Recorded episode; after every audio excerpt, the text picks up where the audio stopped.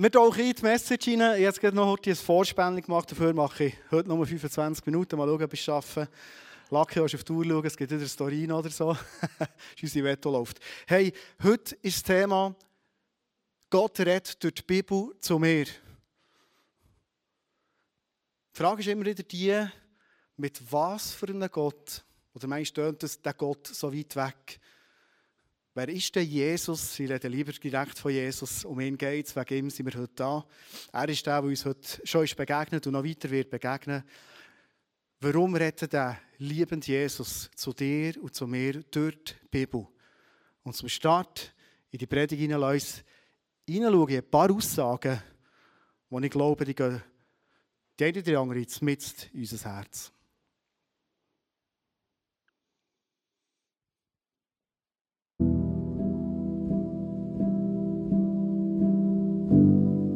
Ich sehe dich.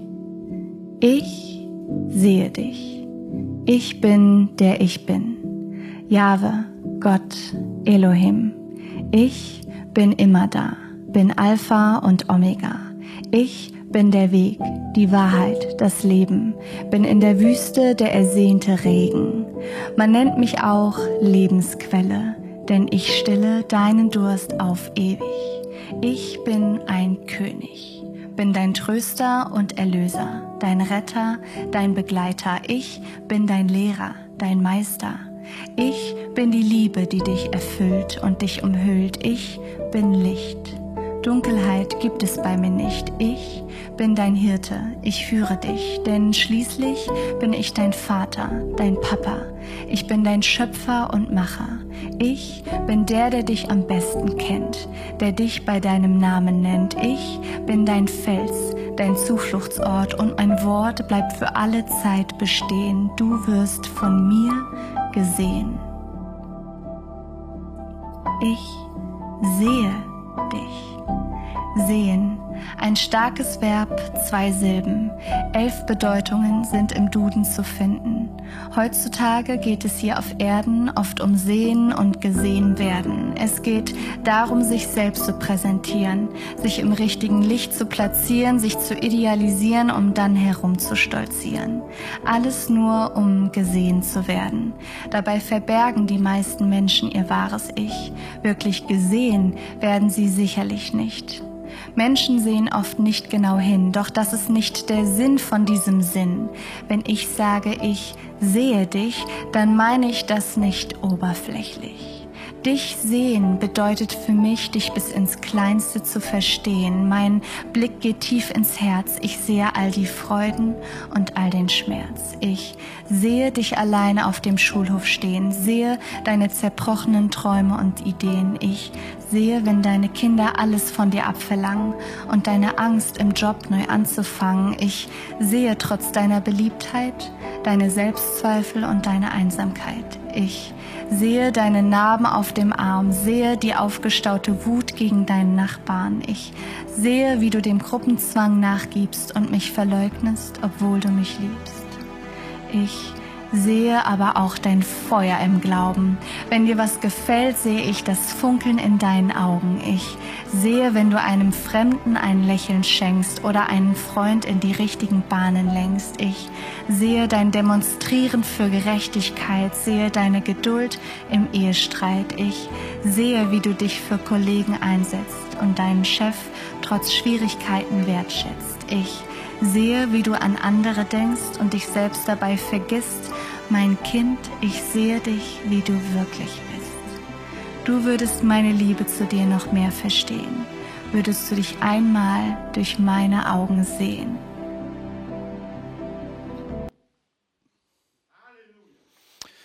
Abrupter Schluss mit, äh, nach diesen starken Aussagen. Ich weiß nicht, was dein Bild ist, wenn es um das Thema Bibel, Lesen, das Wort von Gott reden zu mir, was dein Bild ist die Momente, wo du vielleicht daheim sitzt, allein mit deiner Familie, deiner Beziehung, wie auch immer, und du das Buch auftust, ist es ein Bild von Jesus, wo vis-à-vis sitzt. Der Moment, wo ich sagen, und jetzt bin ich da. Jesus, ich will hören, was du mir zu sagen hast, ich will lesen in deinem Wort, ich will die Teufel verstehen. Habe ich dann das Bild in mir von dem Jesus, der mich sieht? Ich glaube, wenn die Ausgangslage das ist, ich sitze in dem Moment vis-à-vis mit Jesus, der mich zu tief kennt, der meine Bedürfnisse kennt, der meine Nöte kennt, der meine Fragen weiss, in dem Moment die Qualität, wenn ich hineinschaue in sein Wort, lese, ich so merke, und jetzt redet Gott direkt in mein Leben hinein. Und wenn Gott in mein Leben hineinredet, dann entsteht Leben, dann entsteht Freude, dann entsteht wieder neue Energie, dann ist unser Blick geschärft, dann geht Schweres und Destruktives ab und es kommt die Lebenskraft und Freude führen, die du und ich ein tiefes Sehnen in uns haben. Es ist das, was Jesus gesagt hat. Hey, ich bin gekommen, durch mein Wort für euch Leben zu bringen. Und zwar Leben im Überfluss. Hey, ist das das, was du erlebst? Oder könnte es manchmal sein, dass du das Bild fast ein vergisst oder bis heute noch gar nicht vor dir hast, dass in dem Moment, wo du absitzt, Jesus absitzt und sagt so, genial, hey, jetzt haben wir Zeit zusammen, wo wir in Dialog kommen Durch mein Wort. Wenn du ein paar Predigten von mir schon ein bisschen gehört hast, hast du gemerkt, dass ich oft ähm, auch von Vorbildern, die ich persönlich habe, erzähle, wie sie im Glauben sind unterwegs waren. Und einer, ja schon mehr in kurz vorgestellt, sein Name ist Smith Wigglesworth, ähm, der effektiv hat erleben was im Johannes 14, 12 in Jesus gesagt hat. Er hat es ist vieles passiert durch mich, aber es wird durch euch noch Größeres passieren. Er ist definitiv einer von diesen Männern, der genau das erlebt hat. Tote sind auferweckt. Es sind reihenweise Menschen zum Glauben hingekommen. Selbst hier in der Schweiz er war x-mal im Gefängnis, wo die Leute gesagt haben, kann ja nicht sein, was, was da alles passiert, ein Wunder. Aber es sind so viele Leute wiederhergestellt worden und die Kraft von Jesus ist auf sie gekommen und hat ihr Leben komplett verändert. Und oft ist er gefragt worden, wir haben das vor zwei Wochen angeschaut, was macht es denn für einen Sinn, wenn ich die Bibel lese, wenn ich will, dass Gott zu mir redet, was ich für eine Übersetzung nehme. Und oft ist er gefragt worden, Smith, was ist deine Übersetzung? Und ich soll das Geheimnis lüften, was meine Übersetzung ist, wenn ich Bibel lese. Meine Übersetzung heisst Heiliger Geist. Ich glaube, wenn Gott zu uns so wird, kann reden, ist es immer dann, wenn ich mein Herz auftue, parat bin, in der Stille bin, in der Ruhe bin, voller Erwartung bin, dass der Heilige Geist zu mir kann reden kann. Ähm, ich werde schnell zum Anfang noch einmal ähm, in das Leben hinein vom Smith hineinschauen, was er gesagt hat, weil die Leute immer wieder gesehen was aus seinem Leben für einen unglaublichen Glauben ist entstanden. Unglaublicher Glauben kann man nicht sagen. Für einen grossen Glauben ist entstanden. Und er hat gesagt, schau, es sind eigentlich vier Sachen, die ich euch mitgeben will. Und ich gebe die mal uns allen zusammen mit. Wir inspirieren die. Er hat gesagt, Punkt 1, lies Gottes Wort. Ganz einfach. Lies Gottes Wort. Punkt 2, verzehre Gottes Wort, bis es dich verzehrt. Hast du die Momente schon gehabt, wo du merkst, wow, jetzt ist, äh, jetzt ist es wirklich Vatergrad, was Gott durch sein Wort zu mir redet und das macht etwas, wie ein verzehrendes Feuer in mir. Glaub Gottes Wort. Das ist ein mega entscheidender Punkt. Glauben, was ich lese. Billy Graham, grosser Weckungsprediger, vor ein paar Jahren gestorben. Sein grosses Wirken hat dann angefangen, wo er gesagt so, und jetzt zweifle ich nicht immer wieder, dass ich lese im Wort hin, sondern ich glaube, es hier steht. Und dann ist Post abgegangen. Ungefähr so zusammengefasst, Teil von seinem Leben. Und der vierte Punkt ist, handeln entsprechend vom Wort von Gott. Ich werde heute mit dir, wenn wir über die Bibel lesen, uns ein paar Gedanken machen, wo ich hoffe, einige Sachen dich inspirieren. Vielleicht ist es eine Sache, die du mitnehmen darfst. Mal die Bibel nicht so im Kopf, kognitiv anschauen, und ich weiß nicht, wie es dir geht. Manchmal, wenn man die Bibel so kognitiv liest, wird es auch recht anstrengend. Wie verstehe ich jetzt das? Wie muss ich das einschätzen? Texte, die vor x tausend Jahren geschrieben wurden, transferieren auf Thun oder Blumenstein im 21. Jahrhundert. Das ist ja eine Challenge, finde ich, in dein Leben hinein. Du als Wirtschaftsinformatiker oder als was du schaffst und in deinem Alltag unterwegs bist. Sondern ich werde die Bibel heute mal anschauen wie wir die Bibel im Geist lesen können. Weil wir müssen nicht ein Theologiestudium haben, weil das mega wertvoll ist. mehr dürfen zu wissen über die Bibel. Das ist ein riesen, riesen Schatz. Aber du und ich, wir können die Bibel lesen, einfach dadurch, dass der Heilige Geist in unserem Leben wohnt und uns erklärt, um was es geht. Vielleicht bringe ich heute ein paar Basics. Ähm, vielleicht ist vieles von dem, was ich bringe, für dich bekannt und du machst es vielleicht seit Jahren so. Kann sein. Vielleicht kannst du das oder andere für dich mitnehmen und sagst, hey, könnte dich mal ausprobieren. Aber ich werde gleich dir heute noch mal so einen Einblick geben, und zwar nicht, weil das die einzige mögliche Art ist, wie man das Wort eintaucht und das Wort zu ihm redet, sondern weil das etwas ist, was ich über die letzten Jahre entdecken durfte. Wie kann ich wirklich schöpfen, was Gott sein Wort zu mir sagt und wirklich die Bibel zu mir redet, schlussendlich Gott zu mir redet. Das Erste, was ich darauf schaue, darum haben wir heute, ähm, dank allen Roadies, die da geholfen aufbauen, ähm, haben wir mal so ein eine Wohnzimmer-Atmosphäre gemacht. Weil ich glaube, eines der ganz, ganz grossen Künste im 21. Jahrhundert ist die Frage, wie kommen wir in die Stille hinein? Und was ich gemerkt habe, ist, wir sind unterschiedliche Typen. Ein Punkt, der für mich entscheidend ist, ist herauszufinden, wenn ich eintauchen kann, dass das Wort zu mir redet, wann ist die beste Tageszeit die ist vielleicht für mich nicht gleich wie für dich. Vielleicht bist du Mutter von kleinen Kindern und Morgen stehst du auf und musst mal die Kinder aus dem Bett bessen und in die Schuhe schicken und noch Brötchen streichen und äh, noch Kappen bringen, wo es kalt ist und und und. Und deine beste Zeit ist vielleicht während dem Vormittag, wenn mal Ruhe ist im Haus, wo die Kinder von motivierten Lehrkräften betreut werden oder wie auch immer. Ich, für mich, meine beste Zeit ist am Morgen früh. Das ist für mich die beste Zeit, weil Manchmal am Abend, wie du es erlebst, wenn ich am Abend noch eins eintauche, das Wort für mich ist so schwierig, ich habe so vieles im Kopf, vieles beschäftigt mich, ich bin sehr emotional, du vielleicht auch. Ich habe viele Sachen, die ich irgendwie noch sonst muss tischeln und analysieren und verarbeiten. Aber am Morgen habe ich manchmal so der Moment vom, vom leeren Blatt, oder? Ein weißes leeres Blatt. Ein Tag ist da und ähm, ich mache meistens noch ein Müsli dazu, sitze her und dann bin ich vis-à-vis mit Jesus. Tageszeit herauszufinden, ist ganz entscheidend. Ich habe Freunde von mir, die sagen, hey, morgen früh, das ist äh, für mich ein grosser Kampf. Am Abend, wenn ich so ein bisschen runtergefahren bin, am Arbeiten, dann ist der Moment, wo ich die Bibel aufschlagen kann. Und das ist der zweite Punkt, wo ich wirklich reinkommen in die Stille. Es braucht den Moment der Stille. Wo mal das Leben, der Alltag ruhig wird, ein bisschen weniger laut ist und ich merke, Jetzt wird der Text an leben. Jetzt wird der Text laut und wird reell für mein Leben. Ein weiterer Punkt ist, wie schaffen es, Fokus zu geben. Ich weiß nicht, wie du in der Bibel lesest. Heutzutage kannst du die Bibel papiermässig lesen, so wie hier. Ich habe meine wieder mitgenommen. Ähm, du kannst es auf dem Handy lesen. Für mich ist Handy manchmal so ein bisschen äh, der ähm, Ablenkungsort Nummer eins. Ich, ich schaffe es fast nicht, hier dem Handy die Bibel zu lesen, weil da kommt noch das WhatsApp rein, da kommt noch irgendwie wieder ein neuer Follower auf Instagram und da ist noch irgendwie so, oh stimmt, ich muss doch nur auf den Kalender schauen. Für mich ist immer das Beste, wenn ich mein Handy in dem Moment, wo ich Jesus begegne, meistens kann ich es dann aufladen, ins Schlafzimmer und ähm, lege es einfach mal auf die Seite, dass ich möglichst weit weg bin und meine Ruhe habe und mich auf das Wort kann fokussieren kann.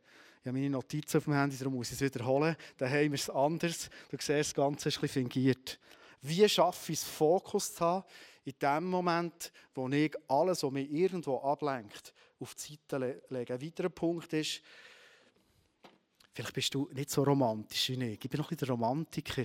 Mir hilft es, ich habe das mal gelesen als Tipp, die Momente, wo ich mit Jesus zusammen bin, eine Kerze anzünden. Und nicht, weil ich einen katholischen Hintergrund habe, das kann sehr wertvoll sein, sondern vielmehr, für mich ist es so ein Inbegriff von Jesus und jetzt bin ich mit dir zusammen. Die Ruhe, die die Kerze ausstrahlt, das Licht, ist für mich ein super Inbegriff auf Jesus selber, ob schon Jesus viel mächtiger ist als so ein Flämmchen. Aber es ist für mich so ein Moment, wo, wo Ruhe strahlt, wo mir hilft, Fokus geben, gewisse Atmosphäre zu haben. Vielleicht muss ich das Licht noch ein bisschen einstellen von der Lampe. Ich habe nicht gerne grelles Licht, sondern ich will schauen, dass die ganze Atmosphäre ein bisschen stimmt. Du denkst jetzt vielleicht, was hast du für ein Problem? Brauche ich nicht. Aber ich bin so jemand, wo ich merke, dass ich heute ein bisschen Mühe ein bisschen, ein bisschen Atmosphäre zu kreieren, hilft mir, für wirklich einzutauchen. Und der letzte Punkt ist, ich weiß nicht, ob das theologisch stimmt, was ich jetzt sage. Aber ich werde Jesus gegenüber ähm, zeigen, dass mir mega ernst ist, wenn er jetzt zu mir redet durch sein Wort, dass ich das schriftlich festhalte. Es steht nie so explizit der Bibel, dass man das so machen sollte. Aber für mich ist es so wie eine Ernsthaftigkeit, wenn ich merke, und jetzt sagt mir jemand, jemand etwas Relevantes für mein Leben, dann schreibe ich mir das auf, dass ich es nicht vergesse. Es gibt eine Stelle in Habakkuk 1, wo ähm, Gott zum Habakkuk redet und sagt, hey, werde dir jetzt Sachen zeigen, schreib alles auf, dass es ja nicht verloren geht. Das ist etwas, was manche Theologen hernehmen, sagen, wir sollten immer aufschreiben, Gott zu einem redet. Ich persönlich merke, ich werde die Schätze von dem, was Gott mir sagt, nicht verpassen. Und manchmal redet Gott etwas in unser Leben durch sein Wort. Und in dem Moment, wo ich es höre, hat es noch keine Relevanz. Also ich schreibe es mal auf, weil ich so merke, später, wenn es das Leben weitergeht, merke ich, und jetzt wird es relevant, das, was Gott mir vielleicht schon vorgängig gezeigt hat und mir auf etwas vorbereitet. Etwas weiteres, was mir hilft, ist, das ist ein Gott, der mich sieht. Und ich überlege mir, wenn ich, mir ist klar, dass wir nicht alles von einer Menschenbeziehung, von einer Gottesbeziehung abbrechen. Gott ist Gott und nicht ein Mensch. Aber es gibt ein paar Sachen. Meine, Gott hat gesagt, ja, die als Ebenbild geschaffen. Gott wird im Alten Testament, im ersten Teil, oft als ein eifersüchtiger Gott, wie wir manchmal auch Eifersucht kennen, beschrieben, der zornig sein kann, der glücklich sein kann, der die Emotionen offenbar hat. So steht es in seinem Wort drin. Und ich überlege mir in dem Moment, wenn ich Zeit mit Jesus verbringen will, dass er mich sieht und aus dem Gesehen raus zu mir in mein Leben kann reden kann, hilft mir, dass ich mir manchmal überlege, wenn ich mit einem Menschen zusammen bin, dann setze ich alles dran, das werde ich mit Gott in diesem Moment machen, dass ich ihn wirklich verstehen will. Das ist vielleicht eine Frage, die ich dir mitgeben kann. Ist es dein Verlangen, dass du verstehen willst, was er durch sein Wort jetzt dir sagt? Der zweite Punkt ist, wenn ich mit einem Menschen in Beziehung bin oder wenn ich mit Gott in Beziehung es braucht eine Empathie. Ich weiß, das ist ein Gott, der Empathie hat mir gegenüber. Von dem bin ich überzeugt. Aber ich werde auch ihm gegenüber haben. Weil ich merke, das ist ein Gott, der nicht einfach irgendwie so ein Wesen in so einer Kraft im Universum ist, sondern es ist ein persönlicher Gott, der mir als Ebenbild geschaffen hat. Offenheit. Weiß nicht, ob du oft die Bibel liest und denkst, hey, ich muss unbedingt eine Antwort haben auf das, was jetzt für mich jetzt so relevant ist. Das gibt es oft, dass Gott uns manchmal ganz konkrete Antworten gibt. Das ist mega cool. Aber sie auch eine riesige Chance finden, einfach Jesus gegenüber zu sein, der Gott, der mich sieht, und zu sagen, Jesus, hier bin ich. Du weißt, was gut ist für mich. Ich bin offen für das, was du mir jetzt sagen willst. Interesse ich glaube, wir können nicht in die Bibel eintauchen und wahrscheinlich nie die Teufel erleben, wenn ich nicht ein tiefes Interesse habe. Was sagst du mir jetzt? Und der letzte Punkt, den ich aufgeschrieben habe, ist, hey, wenn Gott zu mir redet, ich will einen riesen Respekt haben vor dem, was er mir sagt. Das sind so Punkte, die wir überlegen, auch im Zwischenmenschlichen ist das entscheidend. Wenn jetzt vis-à-vis jemand würde sitzen, meine Frau, ein Kind, ein Freund, wer auch immer, sind mir all diese Punkte wichtig. Und ich glaube, vieles von dem können wir auch adaptieren auf die Beziehung mit Jesus zu einem Gott, der dich und mich sieht. Die Bibel nicht nur kognitiv lesen, sondern die Bibel im Geist lesen. Vielleicht hast du deine Bibel jetzt mitgenommen. Dann darfst du die gerne jetzt auch vornehmen. Vielleicht hast du es auf dem Handy, dann liest du es auf dem Handy. Wenn du keine Bibel hast, wir haben auf dem Tisch jetzt noch ganz viele Bibel, du darfst dir gerne eine nehmen. Falls du keine Bibel hast, wir schenken dir gerne eine, du darfst sie gerne bedienen. Lass uns zusammen mal in die Bibel hineinschauen. Und zwar werde ich dir schnell ein Beispiel erzählen, das ich von letzt erlebt habe. Warum Bibel nicht kognitiv lesen, sondern Bibel im Geist lesen. Falls äh, du Mühe hast mit Finden, im Richter 1 ist das geschrieben, was wir jetzt lesen. Im Richter 1, ähm, wir haben am Anfang fünf Bücher Mose, wir haben nachher Josua, dann kommt die Richter. Richter 1, 21 steht ein Text. Dem Stamm Benjamin hingegen gelang es nicht, die Jebusiter aus Jerusalem zu vertreiben. Deshalb lebten die Jebusiter bis heute neben dem Stamm Benjamin in Jerusalem. Wenn ich den Text jetzt lese, Wahrscheinlich ist dir nicht gross etwas eingefahren, jetzt, wenn du das gehört hast. Ähm, wenn du das kognitiv anschaust, denkst du, okay, interessant, das Volk Israel hat das neue Land Kanaan hat es, äh, bevölkert und irgendwie äh, steht da etwas, ähm, dass da immer noch Völker nebeneinander leben bis heute. Du denkst wahrscheinlich, also heute, heute sicher nicht mehr, aber zu der Zeit, was geschrieben ist, heute, und du denkst, es ist weit vor. Wenn ich das kognitiv lese, denkst du, was hat das für eine Bewandtnis mit meinem Leben? Lass uns mal weiterlesen. Es ist ein bisschen später im Richter 2, 2. Kapitel, Vers 1 und 2, ein Ausschnitt daraus, kommt ähm, das ganze Thema noch eins führen, wo Gott sagt, meinen Bund mit euch werde ich niemals brechen. Starke Aussage. Darum ist es gut, den ersten Teil der Bibel zu lesen. Es steht so viel über den Charakter von Gott drin. Gott ist ein Gott, der einen Bund schließt mit uns und nie wird brechen. Nun sage ich, ich werde die Menschen, die in eurem Land leben, nicht mehr für euch vertreiben. Sie werden euch von allen Seiten bedrängen und ihre Götter werden eine Stolperfalle für euch sein. Wenn ich das lese, wenn du das lesest in deiner Bibel, ähm, denkst, okay, das ist so eine Situation früher. Kann sogar sein, dass das für dich befremdend wirkt.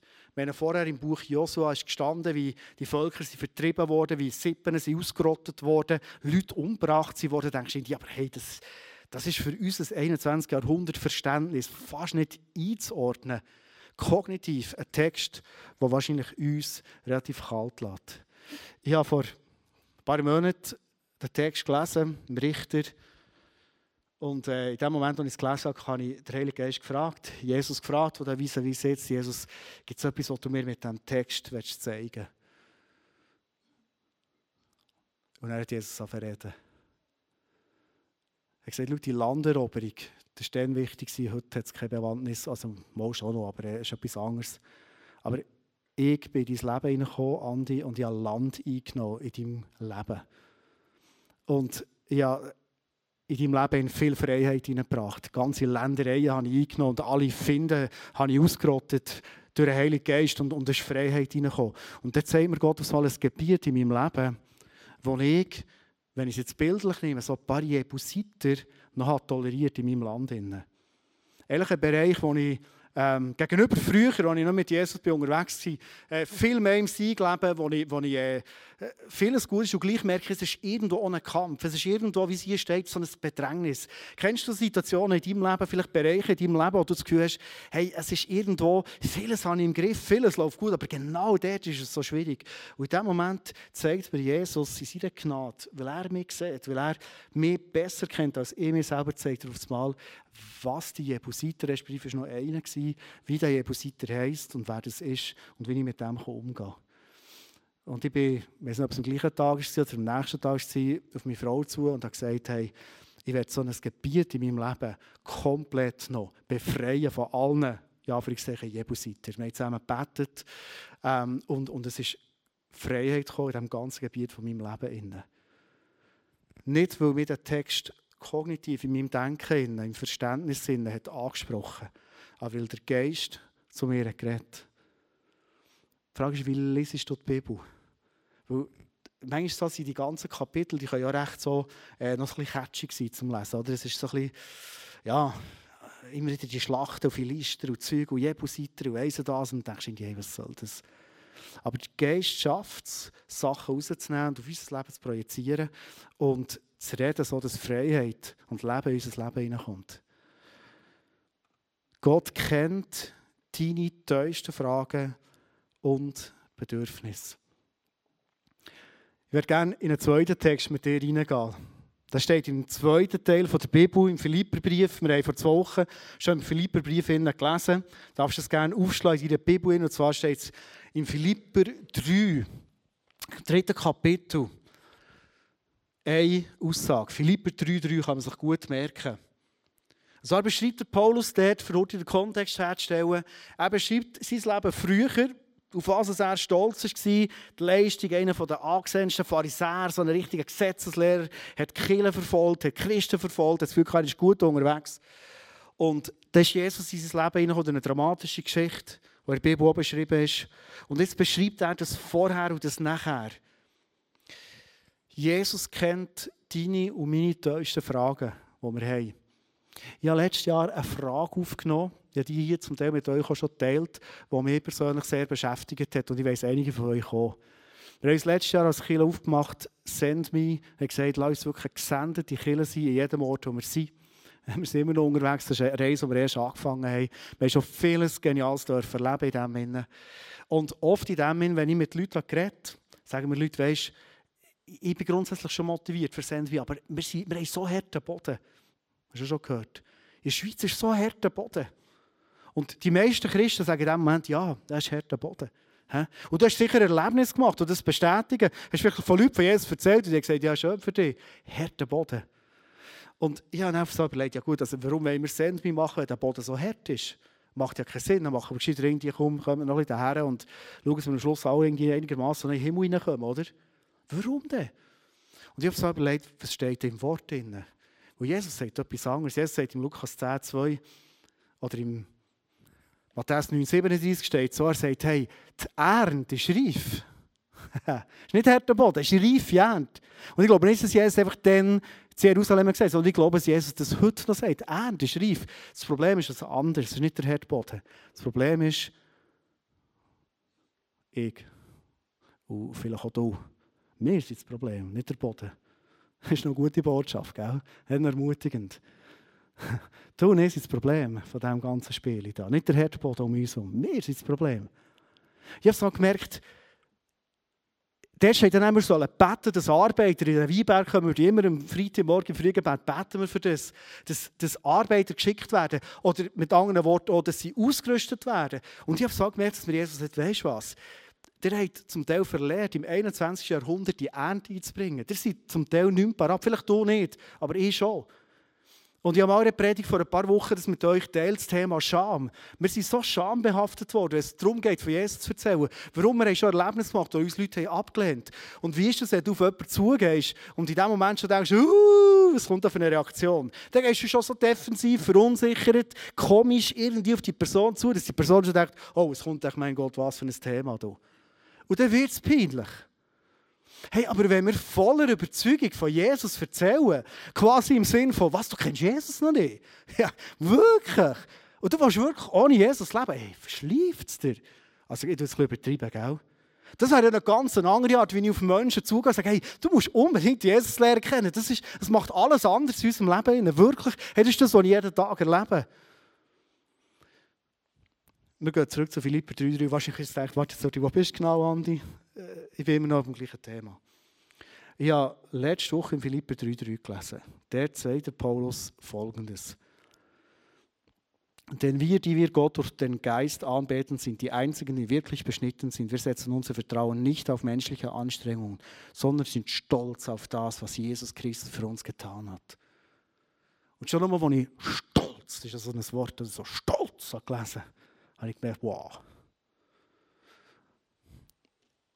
Und der Heilige Geist, Jesus da vis wie, der weiss, das ist ein wichtiger Mosaikstein, für das du ein richtiger Arbeiter wirst, für die Ernte einzubringen, fragt mich in dem Moment, Andi, bist du stolz auf mich? Hat Jesus schon mal gefragt? Andi, bist du stolz auf das, was ich für dich habe? Und ich habe gemerkt, warte mal, ich bin froh, dass es Jesus gibt. Ich bin mega dankbar, dass er alles da hat. Ich bin, ja, vieles, aber ich bin stolz auf Jesus. Weißt du, so stolz, wenn du, wenn du von etwas begeistert bist und stolz bist, dann kannst du nicht, kannst du nicht als, als irgendwie darüber reden.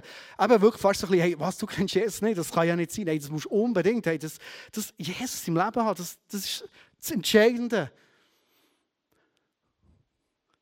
Das habe ich gemerkt, hast ein weiteres Mosaikstein in mein Leben hinein, auf dem Weg, dass ich der Arbeiter werde, der die reife Ernte einbringen kann. Ich habe gemerkt, ich bin gar nicht stolz auf Jesus. Oder eben dankbar, froh. So. Bist du stolz auf Jesus?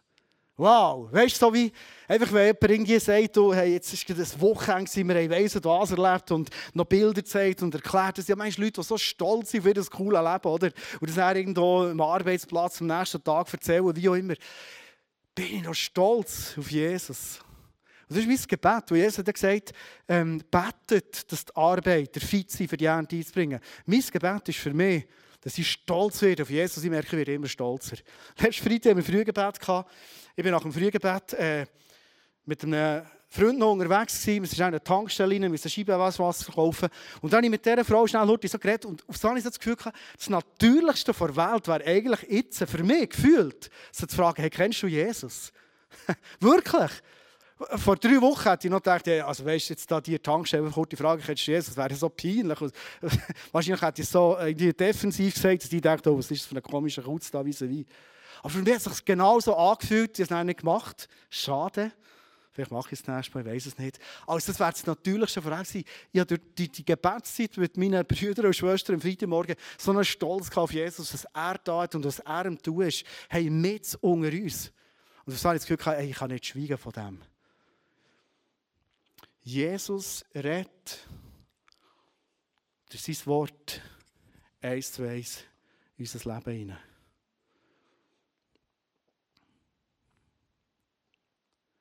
Ich komme zum letzten Punkt von der Predigt. Gott will durch sein Wort, dass du Erfolg hast. Hast du das gewusst? Gott will durch das Lesen von seinem Wort, dass wir erfolgreich dürfen unterwegs sein Wir lesen am Schluss noch, wo das in der Bibel steht, für alle, die jetzt sagen, oh, Christ und christlich und erfolgreich sein, das ist gar nicht gut, es geht nur um Früchte und so. Nein, nein, steht in der Bibel. Würdest du schon in deiner Bibel mal aufschlagen, Psalm 23, 1? Psalm 23, 1. Der Herr ist mein Hirte, nichts wird mir mangeln. Oder nichts wird mir fehlen, steht dort, oder? Ist das in der Bibel auch so? Gut. Hat es irgendetwas ausgelöst bei dir? Hat Gott zu dir geredet? Ist doch auch wieder so ein Vers, den kennen wir seit kleinen Kind wahrscheinlich. Vielleicht bist du neu hier daher gekommen, dann bist du zum Lehrer kennen. Aber ist doch so eine Aussage, wo wir sagen, ja, gut, schon mal. Danke, dass du mir hier bist. Danke Gott, bist du mir hier. Passiert doch nichts kognitiv, oder? Würdest du zum Schluss von dieser Message kurz helfen, den Vers mal wirklich ein bisschen zu können, immer wieder zu nehmen und mal schauen, was sagt Jesus jetzt durch das Psalm 23, 1 zu mir. Du bist heute da mit deinem Leben, mit deinen Fragen, die du hast. Und ich bin sicher, dass Jesus durch so einen Satz, den wir alle kennen und wir denken, ja, wir Trost, habe ich Sonntagsschule auswendig gelernt, heute dir eine Antwort gibt, vielleicht auf Fragen, die du hast, heute dir eine Sichtweise gibst, vielleicht an einem Ort, wo du nicht so weiter siehst. Oder einfach Ermutigung, wie auch immer. Der ist da unser super Pianist, ein bisschen schöne sphärische Musik macht. Darfst du gerne mit mir einfach mal das ein bisschen durchbrümmeln? Wärst du? Brauchst ein bisschen Mut. Komm, lass doch mal den Psalm 23, 1.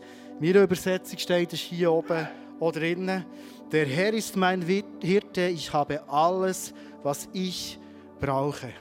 Das kannst du gerne drei, vier Mal für dich durchlesen und immer betonen, der Herr ist mein Hirte. Ich habe alles, was ich brauche. Du das für dich mal ein paar Mal sagen, wenn du das gerne willst. Kannst du dafür, aber wir sind da unter uns. Der Herr ist mein Hirte.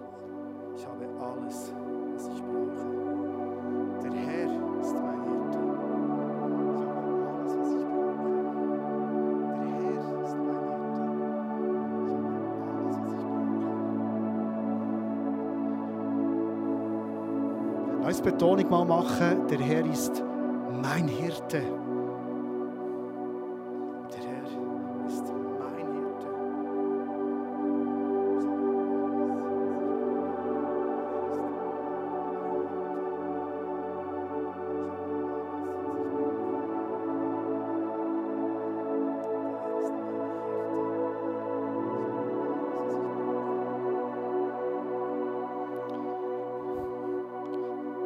Lass mal Betonung setzen auf ich habe alles.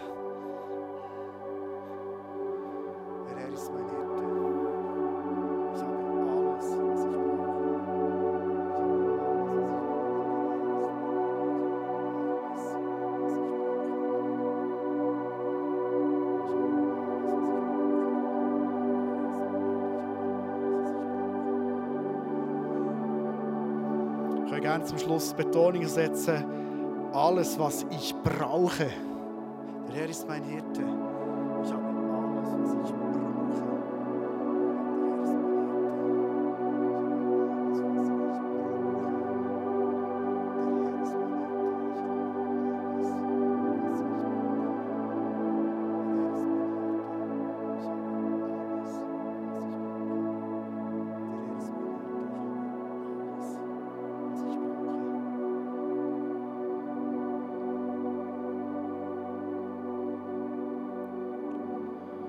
Und jetzt wäre spannend.